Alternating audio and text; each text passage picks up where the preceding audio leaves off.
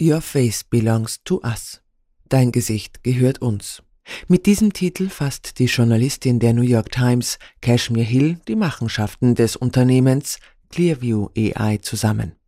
Mehr als drei Jahre lang hat sie sich dem Startup, das aus dem Schatten heraus agierte, auf die Fersen geheftet, um herauszufinden, was und wer hinter dem Versprechen steckt, die Gesichter von allen Menschen in einer riesigen Datenbank gespeichert zu haben. So it started for me in November 2019.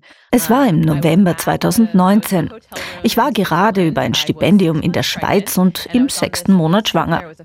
Es war schon fast Mitternacht, ich war im Hotelzimmer und wollte gerade ins Bett gehen.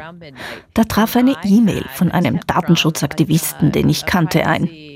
Er hatte ein Unternehmen namens Clearview AI entdeckt, das Facebook-Fotos von Menschen an die Polizei verkaufte. Ich hatte den Namen noch nie gehört. Zum Beweis hatte der Informant ein 26-seitiges Dokument beigefügt, das er von der Polizei in Atlanta über eine öffentliche Anfrage erhalten hatte. Darin stand genau beschrieben, wie das Unternehmen Milliarden von Fotos von öffentlichen Websites wie LinkedIn oder Facebook ohne die Zustimmung der Personen gesammelt und eine Gesichtserkennungs-App entwickelt hatte. Die konnte Personen angeblich mit einer Genauigkeit von 98,6 Prozent identifizieren. Wie die erste schnelle Recherche von Cashmere Hill zeigte, bewarb das Unternehmen sein Produkt bei Strafverfolgungsbehörden auf der ganzen Welt. Alleine in den USA zählten bereits einige hundert Polizeistationen zu den Kunden des ominösen Unternehmens. I mean, ich war völlig baff und uh, sofort hellwach. Ich habe den Informanten sofort angerufen und gesagt, dass ich zwar gerade in der Schweiz bin, aber unbedingt mehr erfahren will. Und dass ich mich in einer Woche, sobald ich wieder im Büro der New York Times bin, damit beschäftigen werde.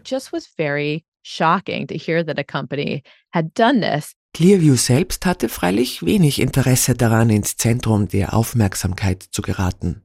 Die Anfragen der Journalistin wurden ignoriert und auch die Online-Recherche lieferte mehr Fragen als Antworten. Die Adresse des Büros auf ihrer Website führte zu einem Gebäude, das gar nicht existierte. Ich bin hingefahren. Es war nicht da. Auf LinkedIn gab es nur einen Mitarbeiter und der war nicht echt. Niemand, der mit dem Unternehmen angeblich in Verbindung stand, rief mich zurück, einschließlich einer Person, von der ich vermutete, dass sie Investor war, Peter Thiel, ein sehr bekannter Risikokapitalgeber in den Vereinigten Staaten. Das Unternehmen selbst war jedoch kein Hirngespinst. Wie Hill nach langer und hartnäckiger Recherche herausfinden würde, hatte der kontroversielle Investor Peter Thiel tatsächlich 200.000 US-Dollar Starthilfe in das Unternehmen investiert. Hätte er das nicht gemacht, Hill ist sich nicht sicher, ob es Clearview AI heute geben würde. Es sollte einige Monate dauern, um die Puzzlesteine zu finden und die Zusammenhänge aufzudecken. Nach unzähligen Reisen, Telefonaten, Anfragen und Gesprächen konnte die Journalistin aber schlussendlich auch die Hintermänner des ominösen Unternehmens enttarnen allem voran dem Mann, der vor seinen Kunden behauptet, Milliarden unserer Fotos zu sammeln. Juan Tontat, Gründer und CEO von Clearview AI. Ein junger Mann, aufgewachsen in Australien, der mit 19 Jahren in die Vereinigten Staaten zog, um im Silicon Valley dem Tech-Traum nachzujagen. Juan Tontat entwickelte kleine Umfragen und Spiele für Facebook und das iPhone allesamt weder bemerkenswert noch originell. Eine App heißt zum Beispiel Trumps Hair. Lädt man ein Foto hoch, bekommt man die Frisur von Donald Trump aufgesetzt. Als ich ihn online suchte, stieß ich auf merkwürdige Ergebnisse. Artikel, die ihn als Hacker darstellten, der früher Phishing-Betrügereien durchgeführt hatte. Auf einem Foto sieht man ihn mit entblößtem Oberkörper, scheinbar blutverschmiert, wie er sich eine Zigarette anzündet. Also nicht die Art von Person, die man sich wahrscheinlich erwartet oder erhofft, wenn man an den CEO eines Unternehmens denkt, das mit einer radikalen Technologie tief in die Privatsphäre eindringt. Aber hält die Technologie auch, was sie verspricht? Reicht es, ein Foto von einem Menschen zu machen, um über die Clearview-App in Sekundenschnelle zu erfahren, um wen es sich handelt? Das wollte die Journalistin von den Hauptkunden des Unternehmens, der Polizei erfahren. Sie waren begeistert und fanden es besonders in festgefahrenen Fällen nützlich, wo das Gesicht einer Person ihr einziger Anhaltspunkt war. Letztendlich gelang es mir auch, das Unternehmen zum Gespräch zu bewegen und ich veröffentlichte im Jänner 2020 meinen ersten Artikel. Der erzeugte enorme Wellen. Er verbreitete sich nicht nur in den USA, sondern weltweit wie ein Lauffeuer. Viele Menschen waren sehr verärgert über die Vorstellung, dass diese kleine Firma einfach ihre Fotos aufgesaugt hatte. Kurz nachdem die Geschichte veröffentlicht wurde, leiteten Datenschutzbehörden in Kanada, Australien und Europa auch Untersuchungen gegen Clearview AI ein und in den USA wurden die ersten Klagen eingereicht. Eine geleakte Kundenliste von Clearview heizte die Debatte zusätzlich an. Dort konnte man nachlesen, dass bis 2020 nicht nur Interpol, sondern insgesamt 88 Strafverfolgungsbehörden aus 24 Ländern auf das System zugegriffen hatten. Datenschutzbehörden in Frankreich, Italien, Großbritannien und Griechenland haben mittlerweile Geldstrafen verhängt. Die gibt es von der österreichischen Datenschutzbehörde nicht. Wie die NGO neu berichtet, hat sie lediglich entschieden, dass das Unternehmen keine biometrischen Daten verarbeiten darf und bei Beschwerden löschen muss. Es wurden aber nicht alle Fotos gelöscht. Als ich meinen ersten Artikel veröffentlicht hatte, befanden sich drei Milliarden Fotos in der Datenbank. Mittlerweile sind es 30 Milliarden. Und bis jetzt hat das Unternehmen auch die Strafen noch nicht bezahlt. Dennoch hat die Geschichte für die Journalistin auch gezeigt, dass Datenschutzgesetze greifen. Länder wie Australien und Kanada haben das Unternehmen vor die Türe gesetzt und auch das EU-Parlament stimmte im Juni für ein Verbot von künstlicher Intelligenz in der biometrischen Überwachung und fordert Offenlegung von KI-Systemen. Der nicht bindende Entwurf eines KI-Gesetzes wird entsprechend verschärft, steht jedoch weiterhin zur Verhandlung offen. Und obwohl wir in den USA kein umfassendes Gesetz auf nationaler Ebene haben, gibt es Staaten mit starken Datenschutzgesetzen. Einer davon ist Illinois. Illinois verabschiedete bereits 2008, sehr weitsichtig, ein Gesetz, das den europäischen Datenschutzgesetzen ähnelt.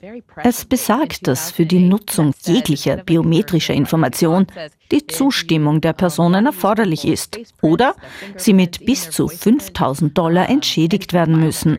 Dieses Gesetz hat sich als sehr wirksam erwiesen. Illinois ist einer der Orte, wo Clearview verklagt wird. Und das Gesetz hat geholfen, andere Unternehmen zu regulieren. Im März bestätigte der CEO Juan Tontat in einem BBC-Interview, dass Clearview Fotos ohne das Wissen der Nutzerinnen und Nutzer gesammelt hat um, wie er sagt, sein Werkzeug zur Herstellung von Gerechtigkeit für Opfer an Strafverfolgungsbehörden zu vermarkten. Auf der Website wirbt das Unternehmen mit den positiven Möglichkeiten, die das System bietet, um Verbrechen aufzuklären. Oder wie es in der Ukraine zum Einsatz kommt.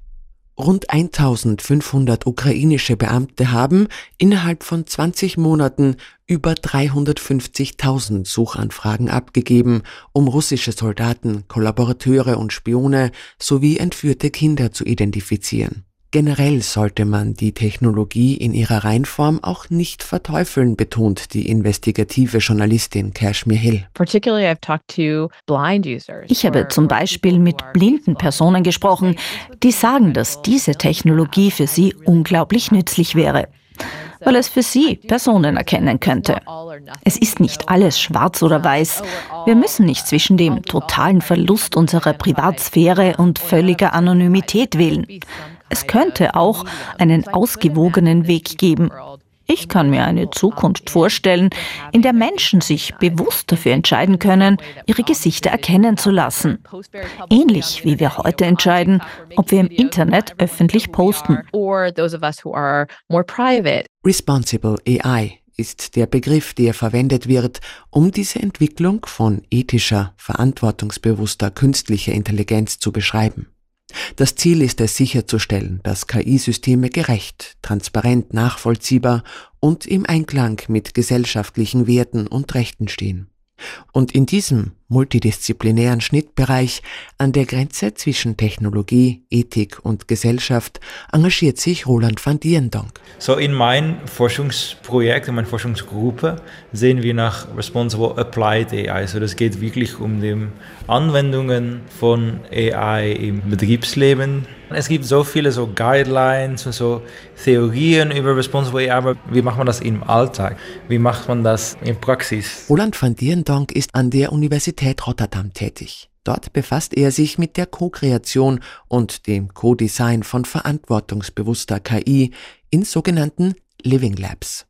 Diese Labs dienen als interaktive Umgebung, in denen Lerngemeinschaften, bestehend aus Akteuren aus Industrie, Forschung, Politik und der Gesellschaft zusammenarbeiten. Wir entwickeln auch Tools, um im Gespräch so die ethischen Fragen zu stellen und auch wirklich im Realität zu prüfen. Bei diesen Zusammenkünften geht es weniger um die Entwicklung von spezifischen Anwendungen als um Prozesssteuerung. Gefühlt jeden Tag verspricht ein neues Produkt, die Lebens- und Arbeitswelt zu verbessern. Allerdings ist oft unklar, ob diese Systeme auch ethisch handeln, datenschutzkonform sind und die Unternehmenssicherheit gewährleisten. Verantwortlichkeiten sind, besonders in Klein- und Mittelbetrieben, oft mehr symbolischer Natur. Und das ist oft auf Papier ganz anders als in Realität. Und auch zum allem für kleinere Unternehmen ist das nicht immer so haargenau festgestellt.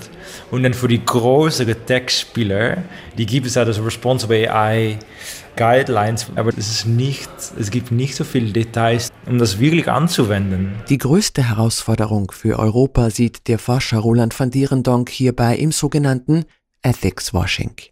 Die meisten KI-Lösungen kommen derzeit aus den USA. Ein gleichwertiges europäisches Pendant zu ChatGPT gibt es nicht. Was die Frage aufwirft, wie tiefgreifend und authentisch große Tech-Unternehmen tatsächlich Verantwortung übernehmen. Die Googles und Microsofts und jeder kann sagen, jetzt sind wir responsible. So, das ist ein Risiko. Und auch, es geht wirklich um responsible applied AI. So, wie kann man das praktisch anwenden und wie sieht das wirklich aus? In den Niederlanden gibt es mittlerweile auch einen universitären Zusammenschluss, um für die vielfältigen Herausforderungen, die der Einsatz von künstlicher Intelligenz mit sich bringt, gewappnet zu sein. Unter dem Titel REEIT haben die Universitäten in Amsterdam, Utrecht und Rotterdam ein gemeinsames Zentrum für angewandte, verantwortungsvolle KI-Forschung und Nutzung errichtet.